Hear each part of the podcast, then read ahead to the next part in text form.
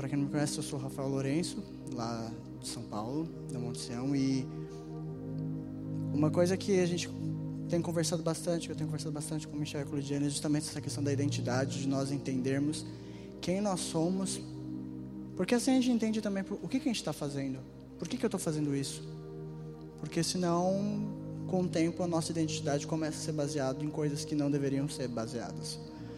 A gente falou um pouco disso hoje à tarde e agora à noite a gente vai aprofundar essa questão dessa revelação do que é, essa, do que é a nossa identidade e, e como que eu descubro e desenvolvo isso de uma maneira muito mais efetiva.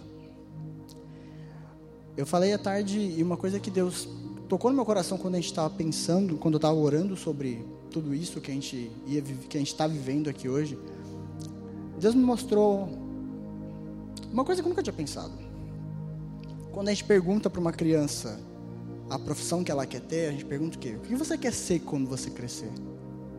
Ah, eu quero ser um, professor, um empresário. Ok. Qual o erro nessa pergunta? Essas coisas são coisas que você faz, fazem parte da tua vida. Faz parte da construção de quem você é mas não pode te definir como quem você é. Caso contrário, se um dia se eu me defino como ah, eu sou Rafael, eu sou professor, e um dia eu não estou mais lecionando, quem que eu sou então? A gente precisa começar a permitir Deus desconstruir algumas coisas para que a gente consiga entender da maneira correta aquilo que Ele pensa. E quando eu estava orando sobre isso, Deus começou a falar muito comigo sobre passos práticos que a gente pode tomar também para descobrir a nossa identidade em Deus. Vamos abrir rapidinho em Gênesis 1.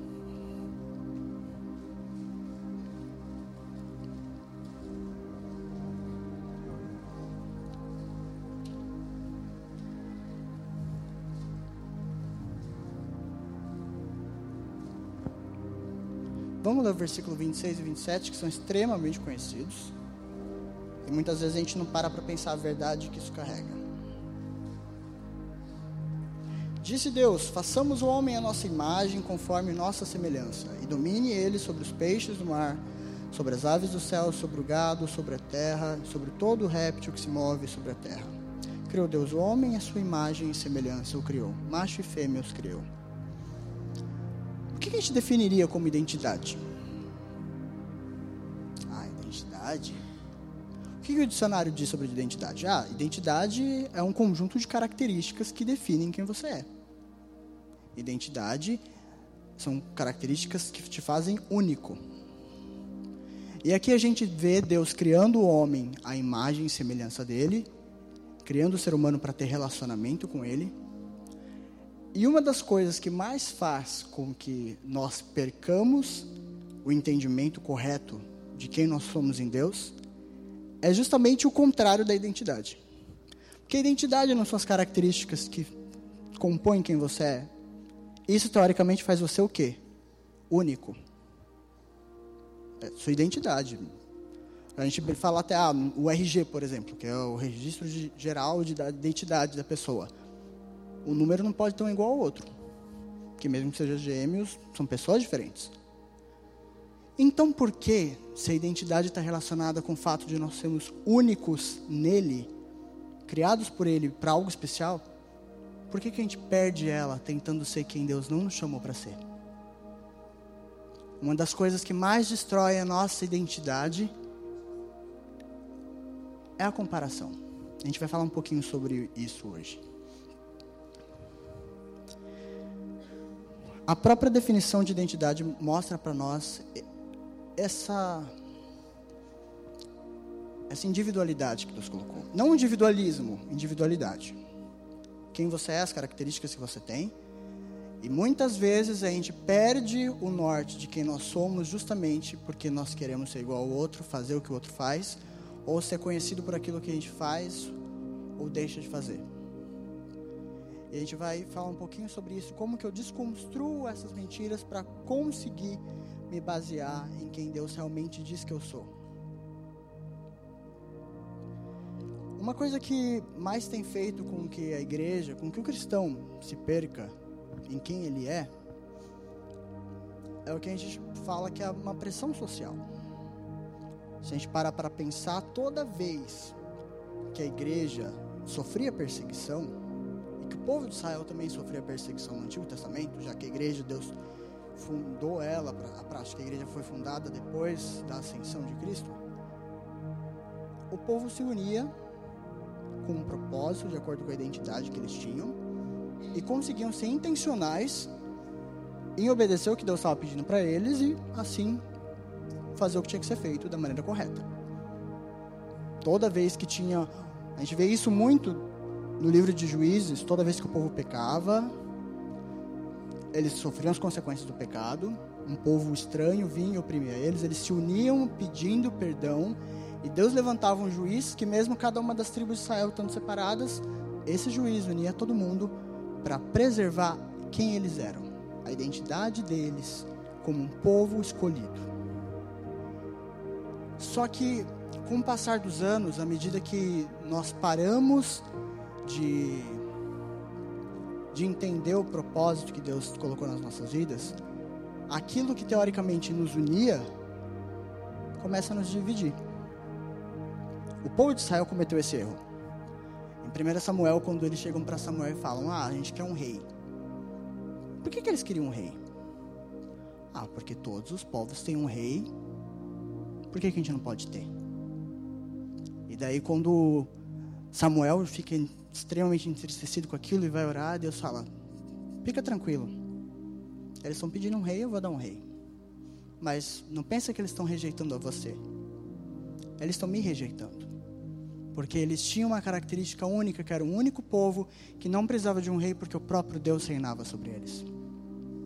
E daí a gente pensa, nossa, mais uma vez o povo de Israel mostrando que não deve ser feito. Pedir um rei ao invés de pedir que Deus reinasse na vida deles. Só que nós, será que a gente não faz a mesma coisa? De, com óticas diferentes, de maneiras diferentes. Uma das maneiras como isso mais acontece é como eu não entendo quem eu sou e eu quero me encaixar em uma forma que não é para mim. A comparação. Ah, mas eu sei que Deus criou, levantou uns para serem profetas, um para serem apóstolos e um para administrar. Mas eu não gosto de administrar. Quero estar com o microfone. Por quê? Qual é a raiz do nosso coração que faz com que a comparação segue os nossos olhos? Porque a comparação, no fundo, é uma cegueira. E isso alimenta muitas vezes até uma inveja de, ah, mas por que, que aquela pessoa tem aquilo? Eu também posso ter, porque eu sou filho de Deus, por que eu não posso? E quando a gente vê, a gente está completamente perdido na nossa identidade, no nosso propósito. Só que Deus é tão bom que Ele nos ajuda a voltar a entender quem nós somos nele. E uma das primeiras coisas que nós precisamos nesse processo de abraçar o entendimento de quem nós somos e voltar a entender quem nós somos, é o que está em João 15, 15. Vamos abrir?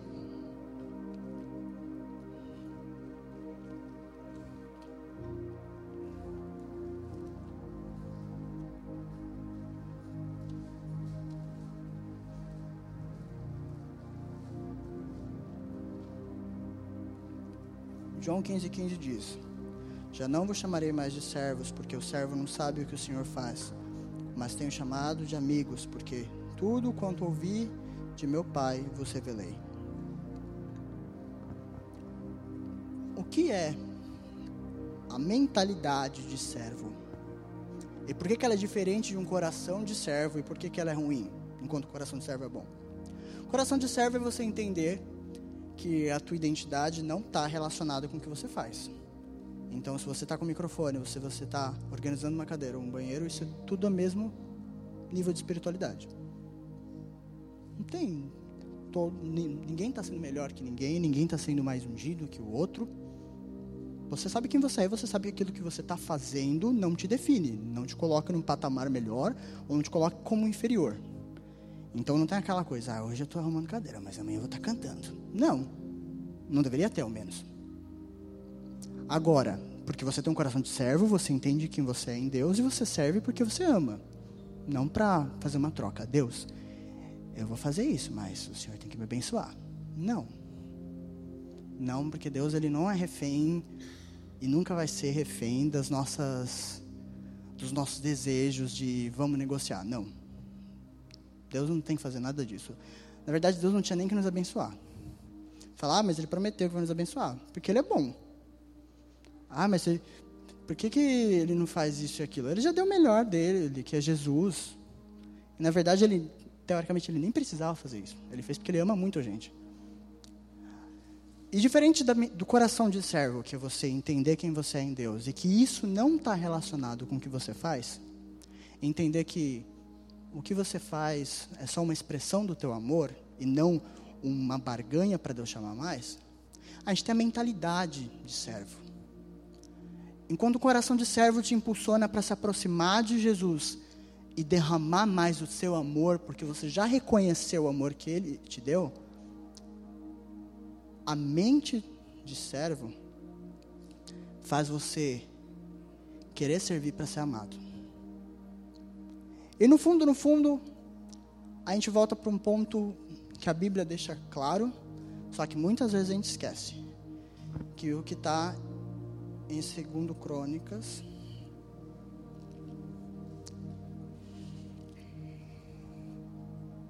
Aliás, 24.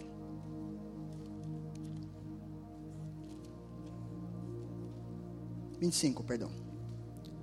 Rei Amazias. Olha que interessante a história do rei Amazias. Ele era um rei de Judá, ele vinha da descendência de Davi. E aparentemente estava tudo certo. Só que Amazias tinha 25 anos quando começou a reinar e reinou 29 anos em Jerusalém. Ele reinou bastante tempo, então teoricamente ele fez o que é certo. Sua mãe se chamava Jeoadã e era de Jerusalém. Ok? Versículo 2 ele fez o que era reto aos olhos do Senhor. Ele cumpriu a lei. Porém, não com interesse de coração.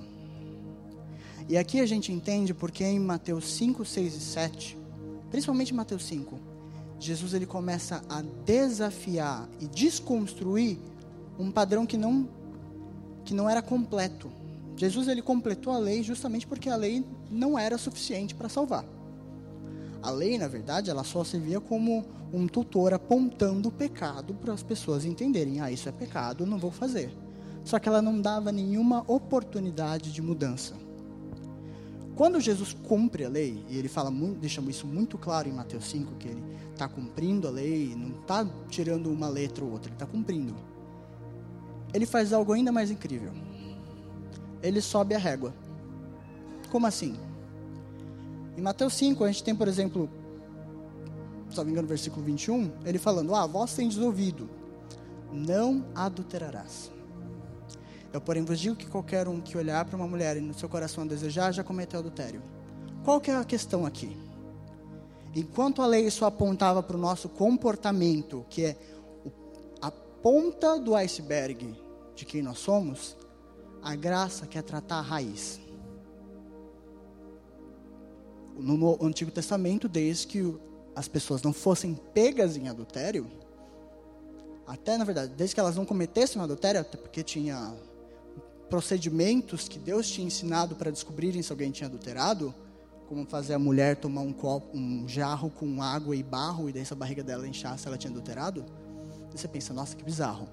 Mas a gente não enxerga que Deus criou isso também para proteger a mulher do marido ciumento, que inventava que ela porque se ele inventasse que ela estava traindo ele, ela era apedrejada. Falou: não, então vamos ver o que Deus mostra. Ela tomou, não enxou, ela é inocente. Para de falar mal dela. Só que o ponto é: enquanto a lei falava, você não pode ser pego em adultério, não pode adulterar. A graça fala: o adultério começou no teu coração. E aí está um ponto importante que leva para a nossa identidade. Deus, quando Ele quer nos revelar a nossa identidade, Ele não quer tratar e mudar o nosso comportamento. Ele quer mudar o nosso caráter. Porque quando o meu caráter é transformado, o meu temperamento também é transformado.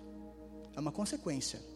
Na verdade, quando a gente vai estudar o que a psicologia fala sobre temperamento e sobre personalidade, a gente vê que, por exemplo, se a pessoa é colérico e sanguíneo, Não é que Deus vai transformar o caráter dela para ela virar melancólica. Não. Porque cada temperamento e cada personalidade tem características positivas e negativas. E à medida que nós permitimos Deus trabalhar na nossa vida, aquelas características negativas elas são suprimidas e aquilo que era uma fraqueza pode se tornar uma virtude. Deus transforma ao ponto de você ter o seu caráter mais transformado. Uma vez num curso sobre o caráter de Cristo, a Zoe estava comentando sobre o teste de temperamentos. Que daí você faz o teste lá e ele fala, ah, você é 60% colérico, 40% sanguíneo. Daí ela falou que teve uma vez, a doutora Sara, mãe dela, o temperamento principal dela, o, o dominante era o melancólico. E depois de muito tempo, a doutora Sara é uma mulher incrível de oração e do Senhor. E depois de alguns anos andando com o Senhor, ela foi fazer o teste e daí os líderes ficaram intrigados. Falaram: vem cá, qual que é o seu temperamento? Ela falou: ah, sempre do melancólico. Por quê? Porque aqui está 25% para cada um dos quatro. O que, que significa isso? Deus está transformando tanto ela que as partes ruins do temperamento dela sumiram e ela desenvolveu virtudes dos quatro. Isso mostra o que Deus quer fazer em cada um de nós. Quando Deus nos chama para revelar quem nós somos nele, Ele nos chama para uma vida plena e Ele nos chama justamente para que tudo aquilo que está dentro de nós e precisa ser transformado, seja transformado.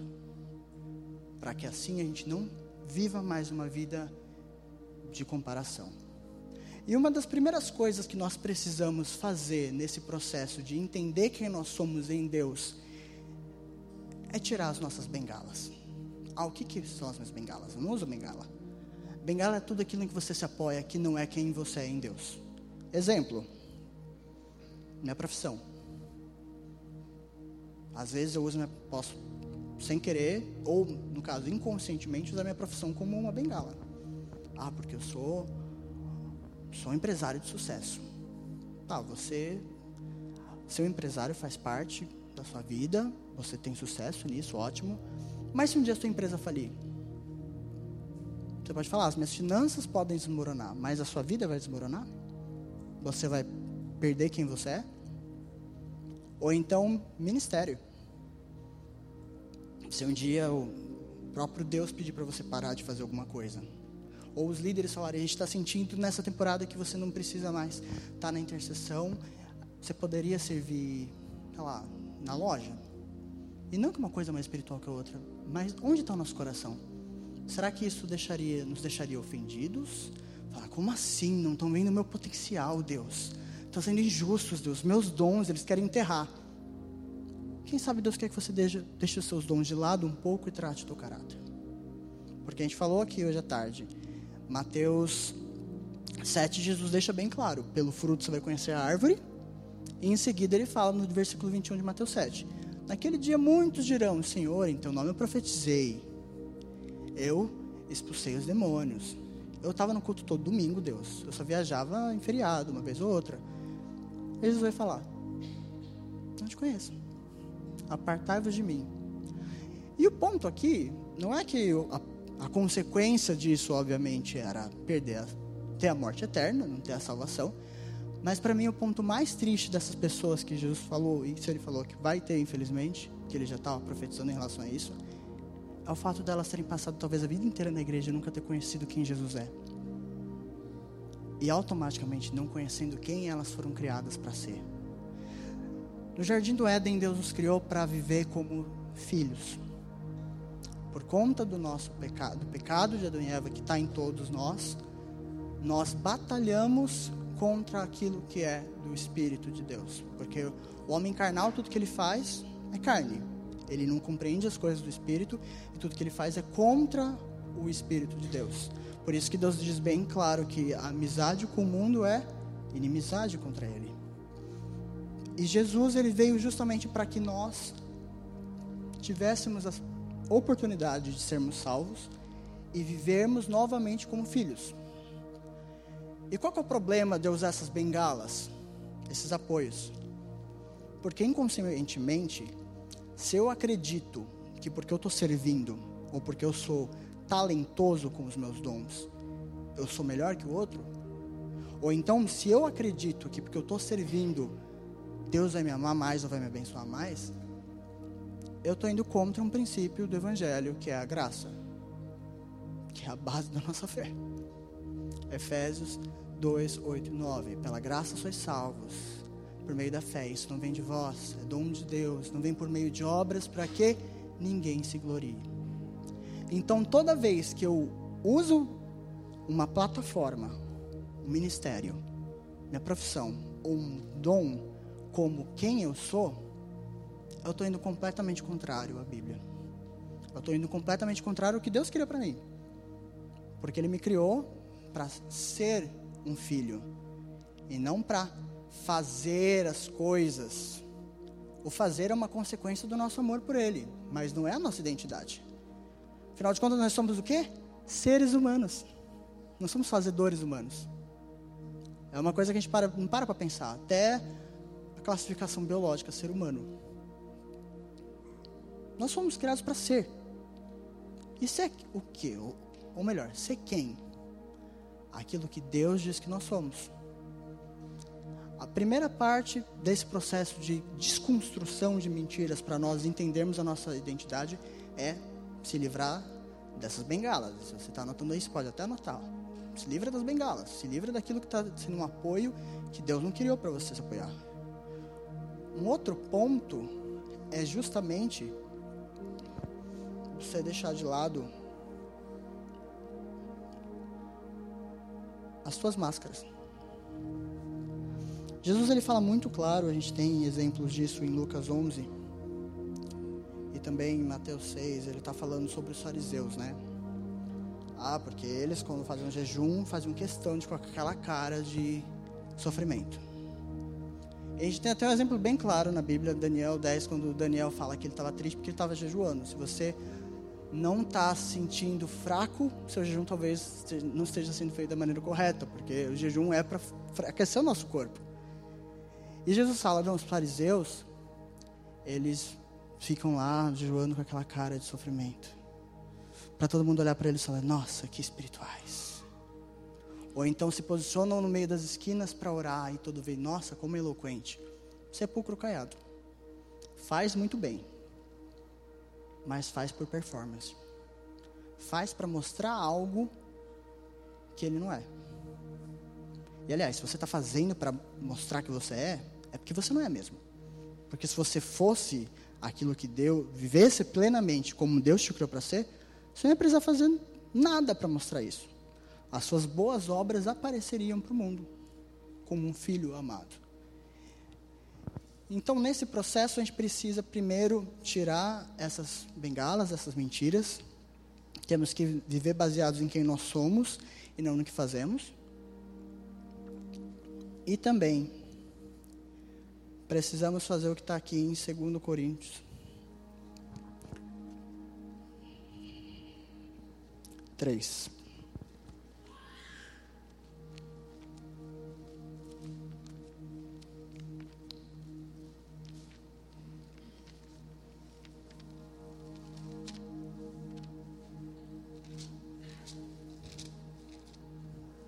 Segunda Coríntios 3.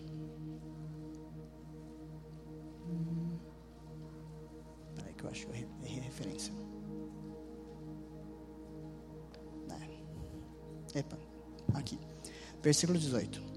Mas todos nós, com o rosto descoberto, refletindo como um espelho a glória do Senhor, somos transformados de glória em glória da mesma imagem como pelo Espírito do Senhor. Então tá bom. Eu entendi que eu não tenho que ter um apoio para definir quem eu sou. Eu entendi que eu não preciso fazer para ser, muito pelo contrário, as minhas obras vão ser consequências de quem eu sou. Eu entendi que o meu ministério, os meus dons, eles não podem me definir, até porque Deus dá os dons, eles são irrevogáveis. Se meu caráter não está tratado, o diabo pode usar os meus dons e eu achar que é o Espírito Santo. Por isso que Jesus falou que essas pessoas iam profetizar elas iam elas tinham profetizado, tinham orado por cura, mas não conheciam a Jesus. E nesse versículo fala o que? Nós com o rosto descoberto. Quando você vai olhar no espelho, para você vai sair, daí você vai ver no espelho para ver como você tá, para ver se você está com aquela cara de sono ou se seu rosto está limpo. Você vai, você quer ver seu reflexo, não é? Ninguém vai, você quer procurar um espelho para ver seu reflexo, ver como você tá. Se você não tem um espelho, às vezes tem gente que fica procurando qualquer coisa que brilha, tem uma colher, para conseguir ver como tá.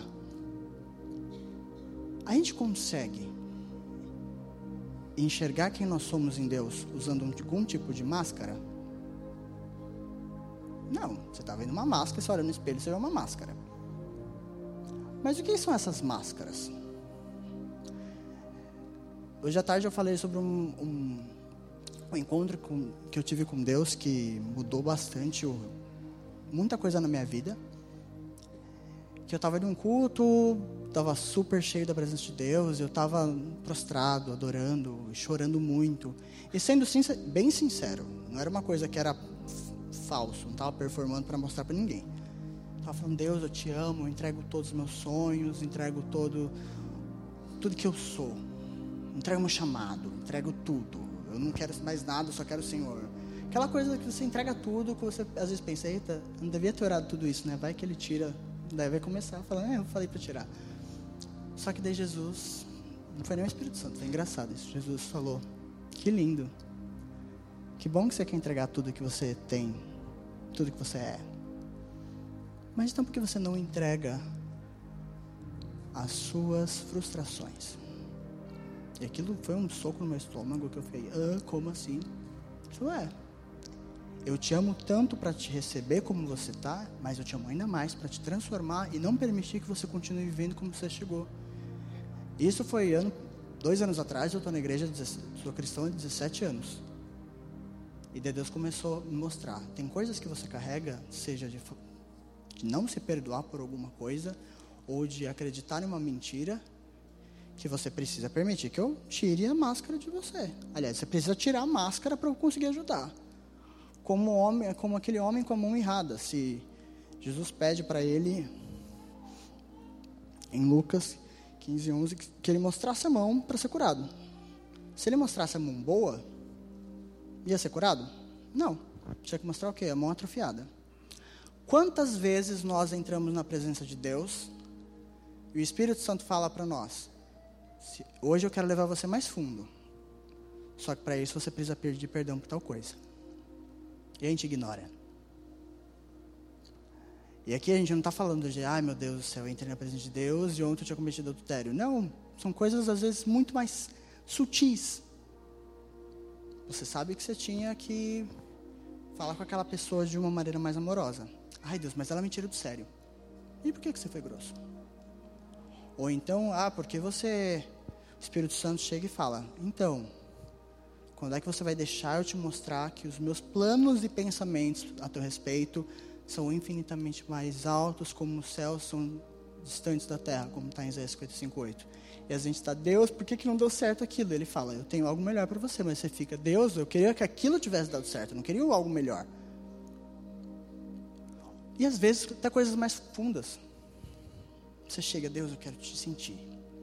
Ele fala, ok, então vamos liberar perdão? Daí você tá, você faz assim, né? Não ouvi, não foi comigo.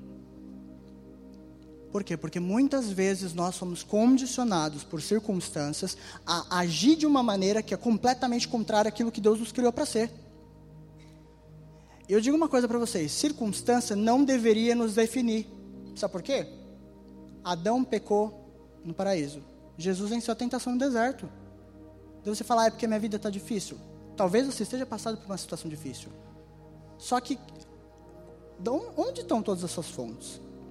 Onde é o fundamento da tua casa, da tua vida? Teu fundamento está na verdade de quem Deus diz a teu respeito? Ou está nas circunstâncias ao teu redor? Aquilo que você tem e faz é mais importante do que quem você é? Quando a gente olha a parábola do filho pródigo, muitas vezes a gente olha só para o filho que foi lá e gastou tudo. Depois, hein, arrependido, querendo ser servo, e daí o pai restitui tudo para ele. E daí a gente também vê o filho mais velho, né? Que é aquela pessoa que não saiu da igreja, mas quando vê um perdido se arrependendo, fala: Aff. Que no fundo, no fundo, tem isso um pouco na gente. Todo mundo tem um pouco disso que tem que ser quebrado. De achar, nossa, mas Deus já começou a usar, mas acabou de voltar para Jesus, eu estou aqui há tanto tempo e não tive uma oportunidade. Sejamos sinceros, no fundo a gente pode ainda pensar isso. E sabe qual que é o, o interessante? É que a gente muitas vezes fala, ah, o filho mais velho, ele é aquele cristão que ele não estende graça para quem está se arrependido e que também não tinha identidade de filho. E sim, isso é verdade. Só que a gente vê nessa parábola dois extremos. Um filho para o pródigo, para tudo que ele mais queria eram os bens materiais. Então, para ele, a identidade dele era o dinheiro que ele tinha, que ele gastava quando ele tinha muitos amigos, porque ele gastava, as pessoas estavam perto dele. Então, para ele, mostrar que era rico na cidade era mais importante. Você vê que ele não pegou, tipo, ah, ele pegou a herança dele e começou a investir em alguma coisa, ou ele pegou a herança dele e começou a mudar a, a, a terra onde eles moravam. Ele pegou a herança e foi gastar, porque ele queria mostrar que ele tinha. Enquanto o filho mais velho, por que, que o pai vai falar com ele quando ele está bravo? Porque, ah, eu trabalhei minha vida inteira para você e nem um cabrito você me deu. Ele achava que identidade é o que ele fazia. Então a gente tem dois extremos. A pessoa que, que quer ter para ser e a pessoa que quer fazer para ser. Só que no fim das contas, nenhuma delas era. Um deles entendia que era filho. E muitas vezes a gente olha para essa passagem e fala: Nossa, que interessante. Só que a gente está agindo da mesma maneira, sem perceber. Ajo da mesma maneira quando eu coloco uma bengala com aquilo que eu tenho ou que eu faço, ou quando eu coloco uma máscara de não, Deus, eu não posso confessar meu pecado para o meu pastor porque eu sou um líder. E daí o que vão pensar de mim? Você é afastado do meu ministério. Deixa eu falar uma coisa para vocês. Deus ele está muito mais preocupado com o seu coração do que aquilo que você faz. Quando seu coração está no lugar certo, você vai servir. Você vai servir, você vai amar o corpo de Cristo. Mas se você está fazendo com o coração no lugar errado, reavalie o seu cristianismo. Olhe para si mesmo. Qual é a intenção do nosso coração? A gente está fazendo as coisas porque a gente ama a Deus ou a gente está fazendo as coisas porque a gente quer ser mais amado? E esse processo de tirar máscaras envolve vulnerabilidade. Vulnerabilidade parece que é uma palavra que está na moda. Todo mundo fala, ah, tem que ser vulnerável. Mas o que é vulnerabilidade? É você não vestir uma máscara de ser cara de pau, de você saber que você está errado e você fingir que está tudo bem. É aquela coisa, ah, eu sei que eu estou preso em pornografia, mas no culto eu vou tremer, porque daí todo mundo vai achar que eu sou espiritual e ninguém vai saber que lá no fundo, no meu coração, eu estou na igreja sorrindo, mas quando eu chego no meu quarto, eu peco e depois eu me sinto um lixo. Ou então a máscara de vai tudo bem comigo, só que você está cheio de raiva das pessoas que te magoaram. E você pode achar que você tem o direito de sentir raiva porque te magoaram. Só que perdão faz parte de tirar a máscara, é você perdoar é você entender que o perdão, ele é uma decisão. Quando a gente ora em Mateus 6, a oração do Pai Nosso, o que, que a gente ora? Perdoa as nossas dívidas assim como nós perdoamos os nossos devedores. Então, eu trago para você uma novidade, caso você não sabia disso. Você orando essa oração, que é o modelo de oração que Jesus nos deu, já deixou claro para Deus: Deus, se, meu, se, algum dia o meu coração estiver amargo e eu não quiser liberar perdão, não me perdoa é bem mais fundo do que a gente pensa, né? Pensar, nossa, Deus não vai poder me perdoar. A gente pede isso, direto, direto. A gente muitas vezes orou, como aquela coisa mecânica, né? Ora, a gente muitas vezes tem um novo nascimento, mas muitas das nossas coisas, da nossa mentalidade ainda fica muito como a mentalidade que a igreja católica, na sua maioria, ainda vive. De fazer as coisas por fazer, repetir. Vou repetir a oração do Pai Nosso, sem ter revelação. E sem perceber, você falou, Deus, se eu, parafraseando, se eu não perdoar, não me perdoe. Então, já fica a dica, né? Melhor a gente perdoar. Primeiro porque é uma decisão, não é um sentimento. E porque o perdão, ele não está relacionado com quem eu sou, mas está relacionado com quem Deus é. Se eu vejo uma pessoa me fez muito mal, humanamente falando, às vezes dá vontade de matar. Só que daí eu penso, pera, claro que não tem essa coisa de um pecado maior do que o outro, mas tem consequências maiores. Se Jesus me perdoou, quem sou eu para guardar o rancor de alguém? Se eu fui perdoado, eu também tenho que perdoar. Eu lembro uma situação na equipe de administração da igreja Monte que no momento de oração por ceia, antes de tomar a ceia, uma pessoa veio pedir oração, falou: "Ah, eu quero tomar ceia. Eu sei que eu não vou ser perfeito, mas eu quero eu quero, eu preciso de ajuda para conseguir tomar".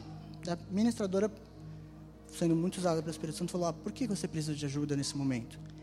Porque eu sei que eu preciso perdoar para tomar a ceia. E quem você precisa perdoar? Eu preciso perdoar o meu ex-marido. E por que você precisa perdoar ele? Porque ele matou meu pai. E a ministradora simplesmente falou: Mas você entende que se ele pedir perdão, Jesus vai perdoar? Se Jesus vai perdoar ele, quem somos nós para guardar mágoa? Ele provavelmente vai ter que pagar perante a lei dos homens, mas se ele se arrepender verdadeiramente, as consequências espirituais daquilo foram perdoadas.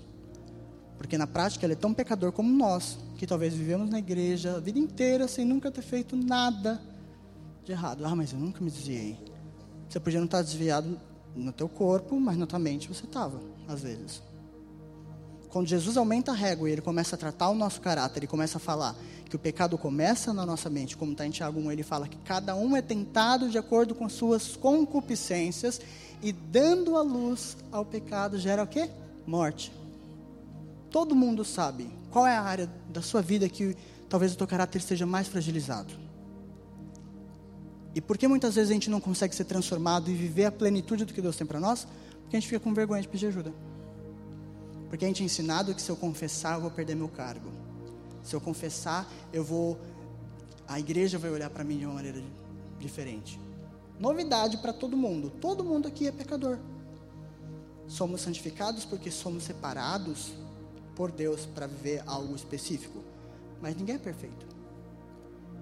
Eu não posso ser quem eu sou, quem eu fui criado para ser, se eu não tiro minha máscara e antes de falar do cisco do meu irmão, eu tiro a trave do meu olho. Jesus deixou isso bem claro em Mateus 5. E acredite, eu não estou falando isso de um lugar de vocês têm que fazer, gente. Começa por mim. Todos nós com face descoberta, temos que contemplar a quem Deus é. Por quê? Porque quando eu contemplo quem Deus é, eu começo a me parecer com Ele. Nós nos tornamos semelhantes àquilo que nós adoramos. Se a gente parar para pensar lá em Êxodo, quando Moisés ele sobe, depois que Deus fala com todo o povo de Israel em Êxodo 32, ele sobe lá para pegar as tábuas dos mandamentos e quando ele da segunda vez, né, porque depois teve o bezerro de ouro, depois quando ele subiu, e todo mundo ficava assim. Pediam, Moisés teve que usar um véu porque o rosto dele estava brilhando. Por que, que, o rosto dele estava brilhando? Porque ele estava refletindo a glória de Deus. E Deus nos criou para refletir essa glória. Por que, que vocês acham que em Mateus 5, 14, Jesus fala que nós temos que ser o sal da terra, a luz do mundo? Porque a gente quer brilhar, tem que brilhar. Mas brilhar o quê? Com as nossas próprias forças? O que, que a igreja tem brilhado para o mundo com suas próprias forças? Infelizmente, muitas vezes nós somos mais conhecidos por, pelo aquilo que a gente odeia, do pecado, do, do que por aquilo que a gente ama.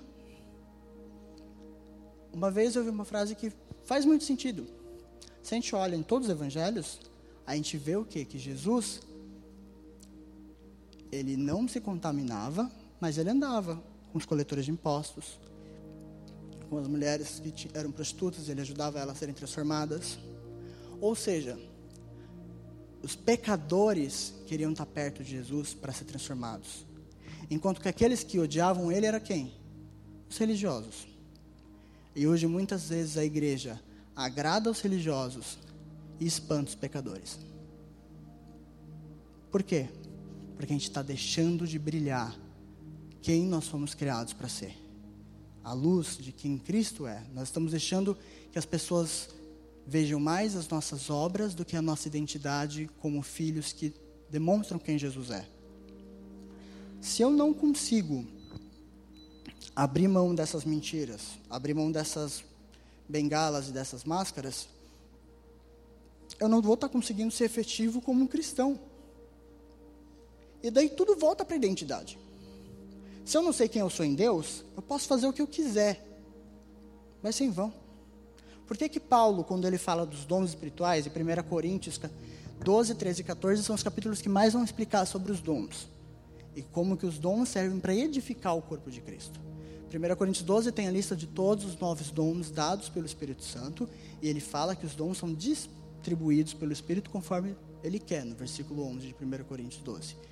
1 Coríntios 14 ele fala, explica bem a diferença do dom de profecia para edificar o corpo, a igreja, o corpo de Cristo, e o dom de línguas espirituais para edificar a si mesmo. Só que no meio disso ele coloca 1 Coríntios 13, o capítulo do amor. Ainda que eu falasse a língua dos anjos, se não tivesse amor, ia ser como um, tino, um sino que ressoa. Ainda que as profecias vão passar, o amor vai durar. A nossa identidade como filhos de Deus é de ser como Ele é, como Jesus é, como Deus é. E quando a gente pensa em Deus, a gente pensa que como nele. Muitas vezes a nossa identidade está errada, quer dizer, a gente não entendeu nossa identidade, está vendo da maneira errada, porque a gente não conhece Deus da maneira certa. Muitas vezes eu não entendo que eu sou um filho e não mais um servo, porque eu ainda vejo Deus Pai como um senhor carrasco, que só está esperando eu pecar para jogar um raio.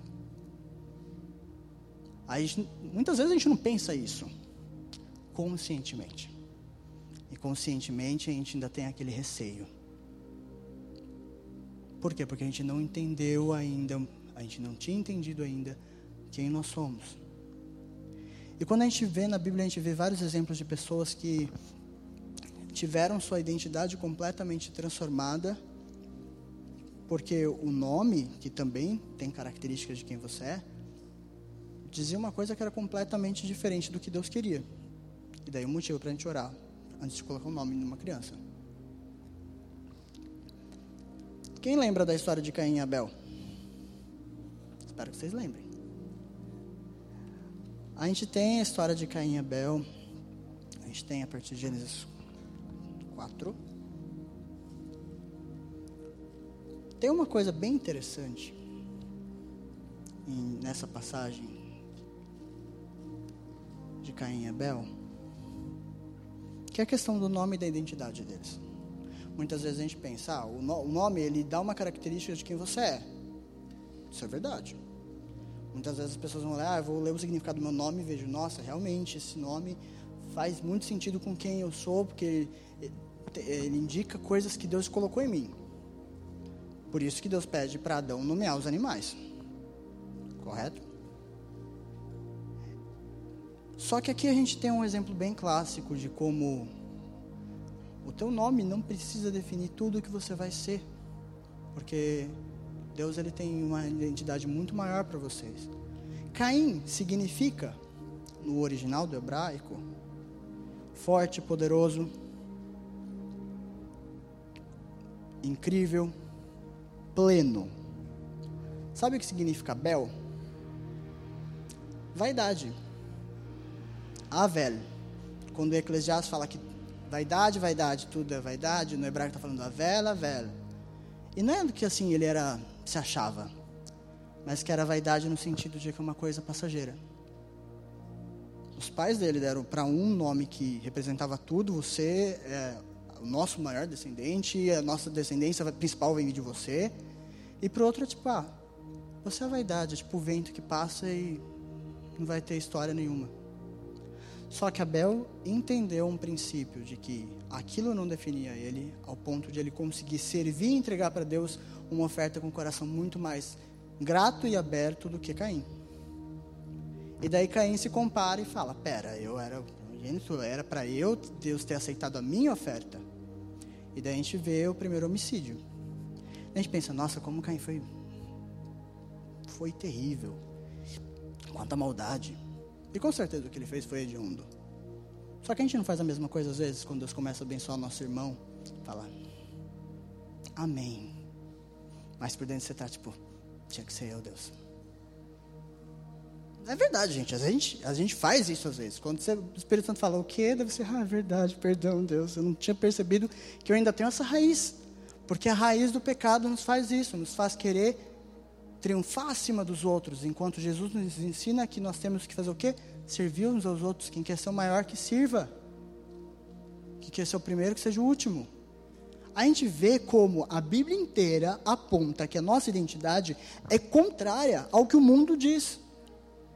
Porque se não for contrária, se a nossa identidade, a maneira como nós estamos vivendo como filhos de Deus, não estiver indo contra a maneira como o mundo vive, tem alguma coisa muito errada com o nosso cristianismo. Por isso que Jesus deixa bem claro, quando ele está falando com, ah, vocês têm, vós têm ouvidos, em Mateus 5. Olho por olho, dente por dente. Eu, porém, vos digo, vocês têm que orar para aqueles que te perseguem. Tem alguns documentários sobre coisas que Deus está fazendo ao longo do mundo. Né? Tem um chamado Finger of God, que é o dedo de Deus, que era um cara que era cristão e não era. Daí um dia ele estava almoçando na casa da família dele, e daí os tios dele chegaram, dois senhores com um dente de ouro. Ele falou, nossa tio, o senhor foi no dentista colocar um dente de ouro? Ele falou, não, eu estava no culto, daí do nada eu senti uma coisa na minha boca e quando eu fui ver estava com um dente de ouro. Ele falou, o quê? Daí ele falou, pera, mas por quê? Ah, porque Deus simplesmente quis me dar um dente de ouro. Ele ficou intrigado, ele começou a ir na igreja, ele viu do nada as pessoas caindo cheias de pó de ouro. Ele falou, mas por que, que Deus está dando sinais? Explicaram, não, sinais a gente não adora eles, mas Deus mostra aquilo só para fortalecer a nossa fé e nos ajudar a continuar prosseguindo em direção àquilo que Ele nos mostrou. E daí esse, ele, esse produtor ele teve um encontro verdadeiro com Jesus e ele começou a rodar o mundo filmando várias coisas que Deus estava fazendo, inclusive na igreja da China. E uma coisa em um dos filmes que ele fez que mais me quebra e que mostra Deus, eu tenho que aprender ainda a ser cristão, é sobre o, a igreja, uma igreja na, no vilarejo na Índia. Ele está entrevistando uma menina que perdeu a família inteira, menos a mãe. Daí per perguntando, ah, me conta um pouco da sua história. Falou, não, a gente é de, uma, de um vilarejo pequeno, uma parte da Índia que tem muitos muçulmanos e hindus, e eles ficam um contra o outro, só que eles decidiram se juntar, juntar contra os cristãos. E daí, quando a gente percebeu, eles estavam botando fogo na igreja, com várias mulheres e crianças dentro.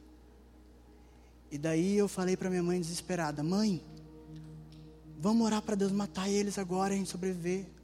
Minha mãe falou: Mas filha, Jesus não disse que nós seremos bem-aventurados quando fôssemos perseguidos pelo nome dele? E que nós teríamos que orar por aqueles que querem nos matar? Ela falou: Verdade, mãe. E elas começaram a orar não para serem salvas, mas para Deus perdoar. Eu não consigo chegar nesse ponto ainda. E eu sei que eu preciso da ajuda do Espírito Santo.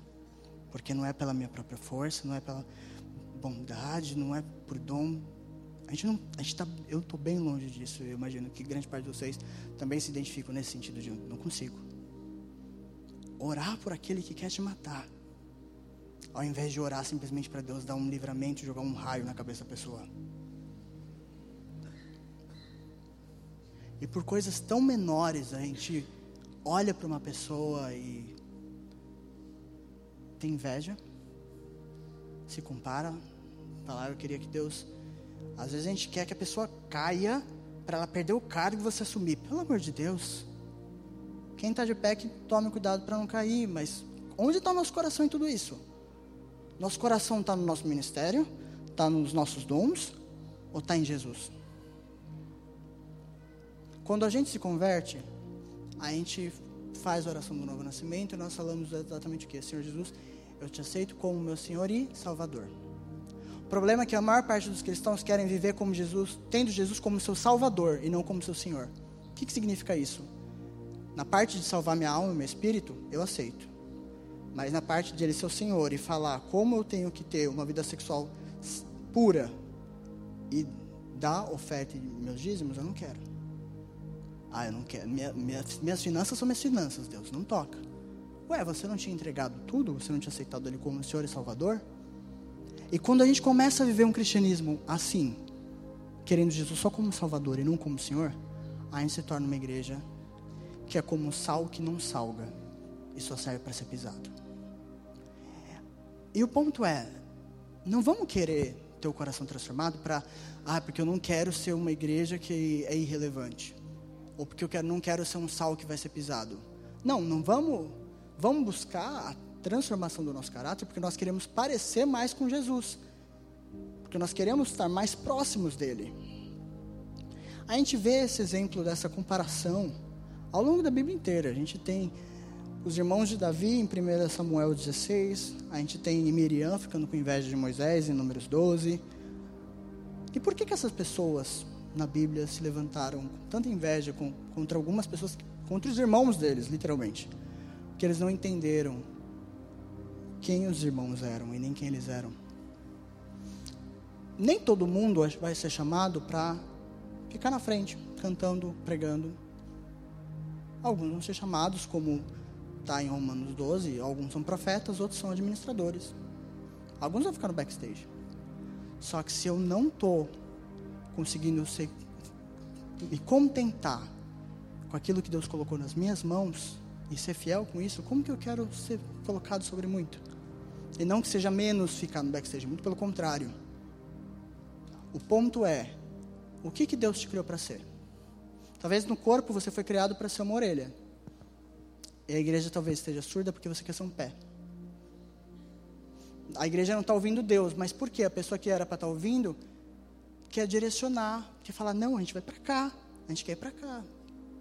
Sendo que Deus estava querendo falar outra coisa. Então, o ponto mais importante de nós entendermos que nós somos em Deus é nós escutarmos aquilo que Deus diz que nós somos. Porque muitas vezes a gente fica, ok, eu não quero que os meus dons me definam, eu não quero que o meu ministério, minha vida profissional me defina, mas então quem que eu sou? Porque às vezes a gente foi condicionado a vida inteira a achar que se você não ganha muito dinheiro, ou se você não tem uma super realização profissional, ou uma super realização ministerial, você é menor que o outro. Não, muito pelo contrário. Eu vi uma, um vídeo uma vez que me chamou muita atenção. Ele falou, eu pensei, nossa, é verdade isso. Era como se fosse um teatrinho das pessoas chegando no céu e falando para Deus aquilo que elas fizeram e Deus dava uma resposta. Ok, você está salvo, mas na verdade não era isso que eu queria. Teve um cara que falou: Deus, eu fui um pregador que evangelizei milhões de pessoas. E aqueles orgulho, sabe? Ah, eu evangelizei a África inteira. Deus falou: Amém, legal. Mas eu chamei você para ser um contador da pessoa. Mas Deus, eu evangelizei milhões. Ele falou: É, só que você ia ser um contador que ia transformar tanto a história dos negócios que iam financiar missões que iam alcançar bilhões. Dele: Tá bom, ok. Daí teve outro que era o contador. Ele falou: Deus, eu fui um contador que eu alcancei bilhões através dos recursos que, através da minha vida, as pessoas quiseram doar.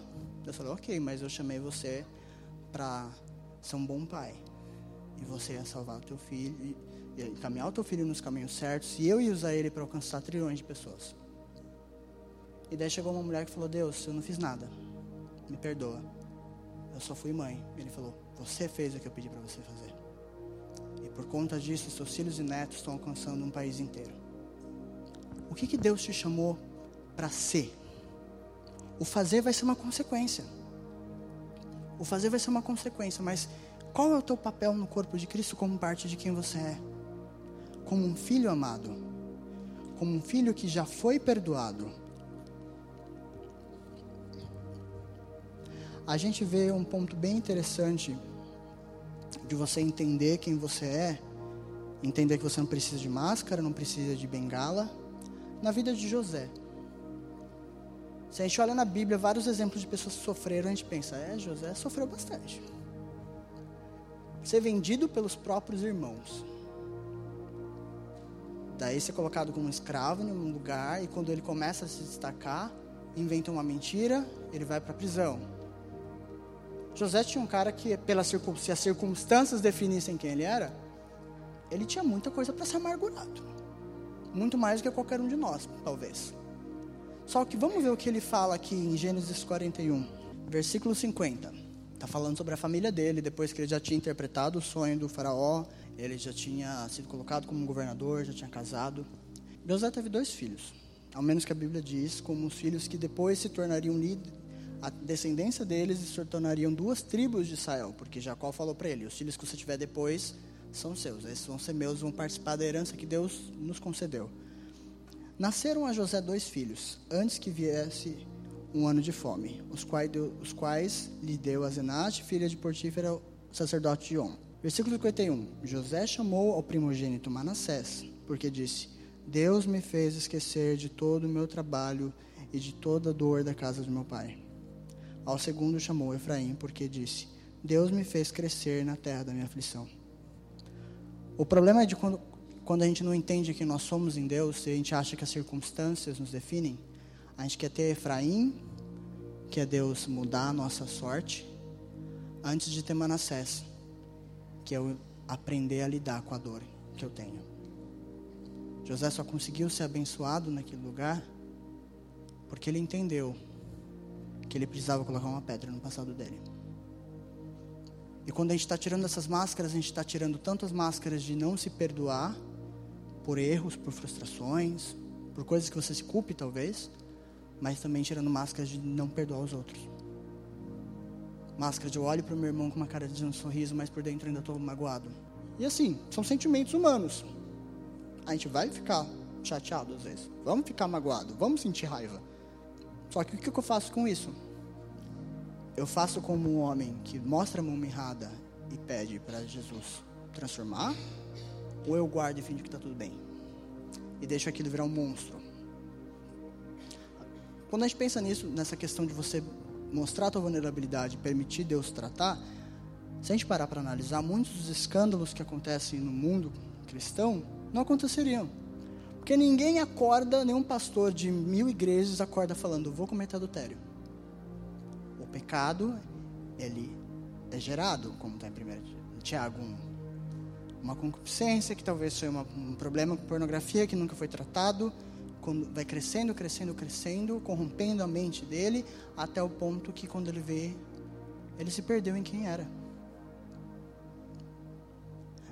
eu senti muito forte quando estava orando para cá que Deus ele quer nos reapresentar tanto para ele, para nós entendermos quem ele é como um pai bom, como para nós mesmos.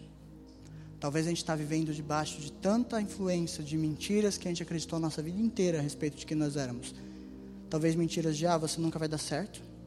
Talvez mentiras que pessoas que mais deveriam nos proteger, mais deveriam nos amar, talvez nossos próprios pais, sem perceber, ou percebendo, falaram: nunca vai dar certo, são desastrados sempre. Ó, oh, isso, só faz besteira. E às vezes a gente começa a acreditar, é verdade, só faz besteira. Daí você nem começa a ligar mais que você está fazendo besteira. Ah, só faço isso mesmo? Eu sou isso? Não, você não é. E muitas vezes a gente pensa, ah, mas eu não sei quem Deus diz que eu sou. A palavra nos diz: Vós sois o sal da terra, vós sois a luz do mundo. Mateus 5, 14 a 15. A gente também tem 1 Pedro 2,9. Vós sois geração eleita, sacerdócio real, povo adquirido. Deus também fala a verdade sobre nós. Jeremias 29,11. Eu é que sei os pensamentos que tenho sobre vós, diz o Senhor. Pensamentos de paz e não de mal, para vos fazer prosperar. Isaías 55, 8 e 9. Porque os meus caminhos e os meus pensamentos não são como os seus, mas são infinitamente mais altos, diz o Senhor. Deus, Ele quer cooperar conosco para transformar a nossa identidade. Ele quer transformar o nosso caráter, ele quer nos ajudar a vencer essas falhas, vencer essas raízes de pecado, vencer toda comparação, toda performance, tanto fazer e ter antes de ser. Só que para isso a gente tem que tirar a bengala, tem que tirar a máscara, porque quando eu faço isso, acontece o que está lá em Apocalipse 3:20. Apocalipse 3:20 diz: eis que à porta e bato. Se alguém ouvir minha voz e abrir, eu entrarei em sua casa e com ele cearei. Muitas vezes, quando a gente está em adoração, a gente não consegue mais fundo porque a gente não se sente digno. Só que tem um momento, sim, que a gente vai ficar. E a maior parte da nossa vida, o nosso coração sempre tem que estar prostrado. Mas tem momentos que a gente fica prostrado, entregando, adorando. Só que tem momentos que Jesus vai falar: Não, não quero que você fique prostrado aqui, simplesmente se entregando quero que você levante e venha comer comigo na minha mesa. Deus ele tem uma identidade de filhos que são príncipes e princesas para derramar sobre vocês. Eu sinto na atmosfera o Senhor trazendo sonhos que tinham sido enterrados. Ele trazendo dons que tinham sido deixados de lado. O Senhor está declarando sobre vocês o fim de todas as mentiras que vocês têm acreditado ao longo dos anos. Mentiras sobre quem vocês são, sobre o que vocês fazem, ou tem que fazer ou não tem que fazer. Eu sinto muito forte, eu declaro agora em nome de Jesus, Abacuque 2:20. O Senhor está no templo dele, diante dele toda a terra se cala. O Senhor está dentro de cada um de vocês. Nós somos o templo do Espírito Santo. Ele habita em nós. E a única voz que pode nos definir é a voz dele. Não importa quantas mentiras você acreditou, não importa quantas mentiras falaram para você, é a voz dele que te define.